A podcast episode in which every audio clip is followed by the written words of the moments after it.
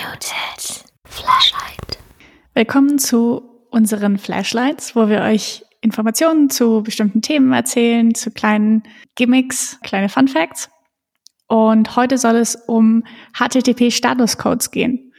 Und Ellen hat uns eine kleine Einstiegsfrage mitgebracht, bevor wir weiter darüber reden, was das eigentlich ist.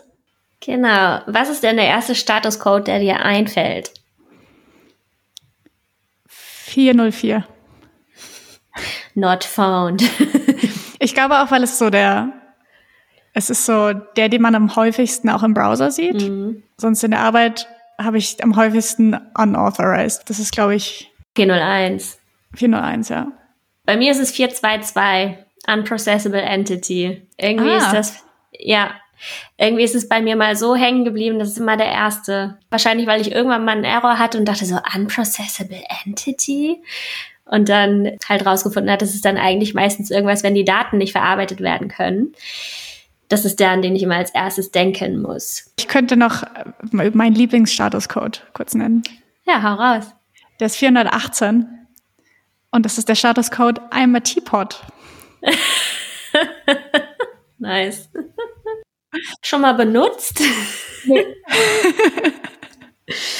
ah ja, schön. Jetzt kommen wir so ein bisschen zum, zum Wissen dieser Folge. Statuscodes sind Antworten von zum Beispiel API-Calls und die beschreiben die Art der Antwort. Das sind relativ wichtige Statuscodes, weil die sind in Kategorien eingeteilt. Und diese Kategorien basieren auf der ersten Zahl. Also es sind immer drei Zahlen und es gibt die Kategorien 1, 2, 3, 4, 5 und sogar 9, wie ich gerade rausgefunden habe. Genau, zwei ist alles, was successful war, drei alles, was mit einer Weiterleitung oder Umleitung zu tun hat, vier sind meistens irgendwelche Client-Fehler, sowas wie die Seite gibt es nicht, fünf wiederum sind Server-Errors, Ne, wenn jetzt zum Beispiel im Hintergrund die Datenbank nicht erreichbar ist oder ähnliches. Und neun sind proprietäre Fehler. Und bei uns es ist ja Januar, Flashlight im Januar. Deshalb geht es um die Statuscodes, die mit der 1 anfangen. Denn die kenne ich tatsächlich selbst nicht. Ich habe die noch nie gesehen. Was ist mit dir? Ich auch nicht. Ich habe sie auch noch nie verwendet, noch nie gesehen. Es sind so ein bisschen die verlorenen Statuscodes, würde ich sagen. Ganz genau. Und zwar sind es Informationsstatuscodes. 100 ist zum Beispiel Continue die laufende Anfrage an den Server wurde noch nicht zurückgewiesen. Der Client kann nun mit der potenziell sehr großen Anfrage fortfahren. ja, also warte einfach ab. Alles klar. ja. Geil. Das ist eine Information, die man so nicht richtig braucht. Nee. Vor allem, also ich stelle es mir in der Implementierung auch schwierig vor. Okay, du kriegst eine Antwort, mhm. aber du sollst eigentlich weitermachen. How? Ja. so. ja, feuere ich den Request dann jetzt nochmal ab, oder? Aber du weißt auch noch nicht, ob der letzte geklappt hat. Nee, genau.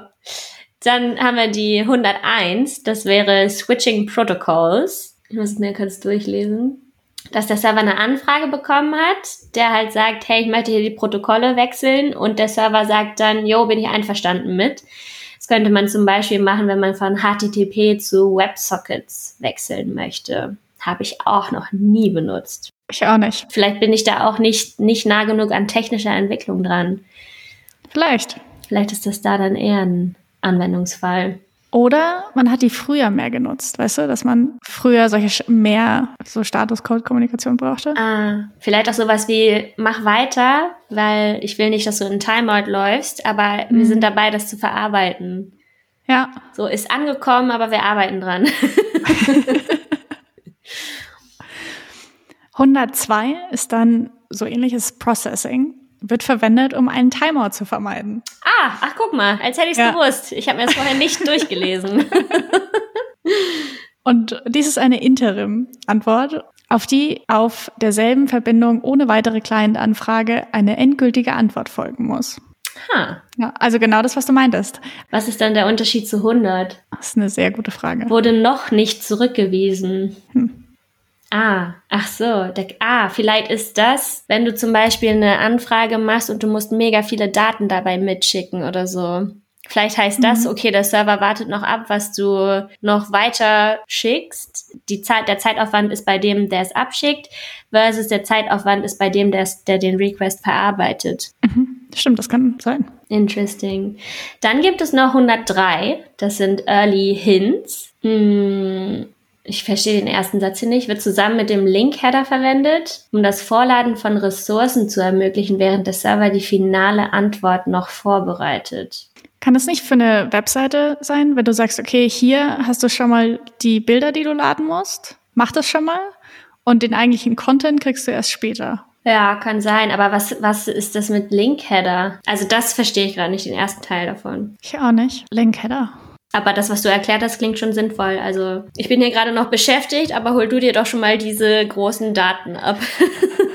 okay, der Link-Header äh, erlaubt es dem Server, ich lese es kurz auf Englisch vor. Mhm. the link header in HTTP allows the server to point an interesting client to another resource containing metadata about the requested resource. Okay. Also genau das. Ja, Early Hints. Guck dir doch das hier schon mal an.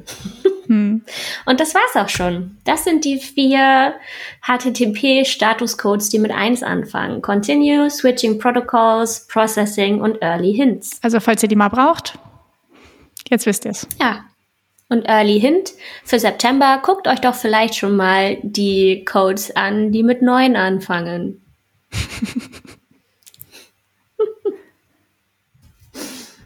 Fertig. Ja, stopp, oder?